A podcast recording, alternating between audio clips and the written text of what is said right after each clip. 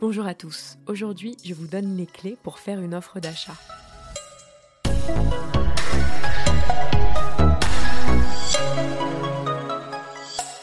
Acheter un logement représente souvent le projet d'une vie. On passe du temps à éplucher les annonces, repenser ses critères de sélection. Alors, quand la perle rare vous fait de l'œil, que vous souhaitez absolument avoir cet appart ou cette maison, c'est le moment de faire une offre. Mais par où commencer?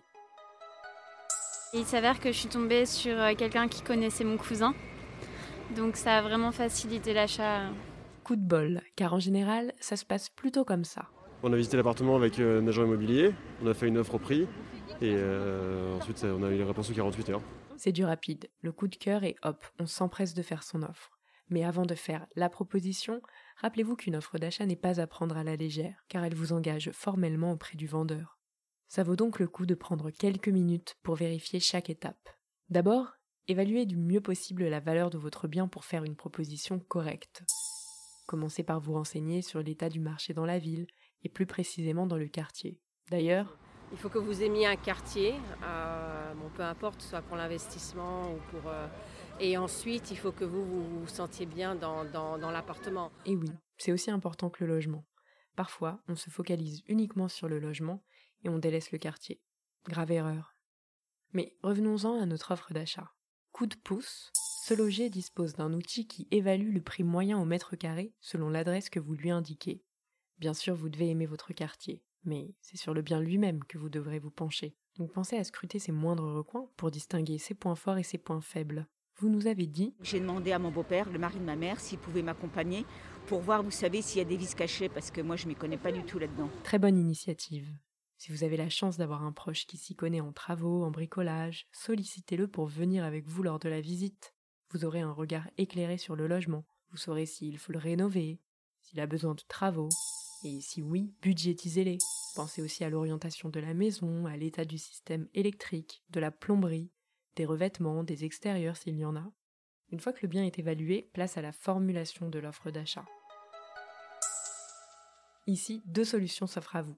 L'offre d'achat orale, qui ne vous engage pas à grand-chose. C'est l'option d'ailleurs qui est recommandée si vous avez encore des doutes. Le hic, c'est qu'en contrepartie, le vendeur n'est pas lié à vous et peut donc proposer le bien à un autre acheteur.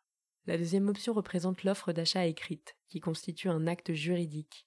Les engagements sont réels puisque vous vous engagez à acheter le bien dès que le vendeur aura accepté votre offre par écrit. Si vous choisissez cette option, un certain nombre de mentions et d'informations doivent y figurer.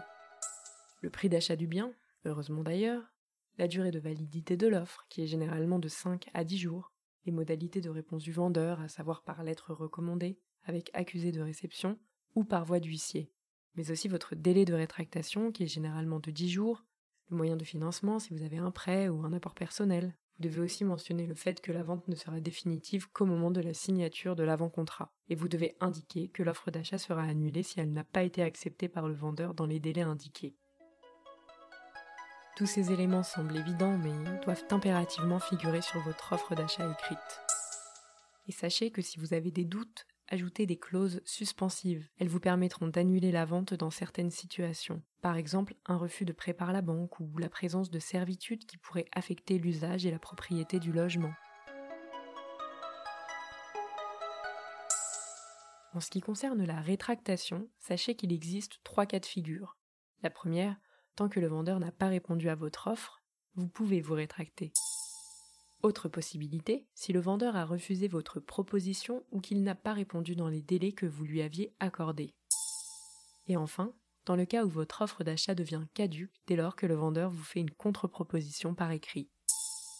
Maintenant que vous savez tout, ou que vous en savez plus, je vous souhaite bonne chance pour réaliser avec succès votre prochaine offre d'achat. C'était l'immobilier décrypté par Se Loger. Bye.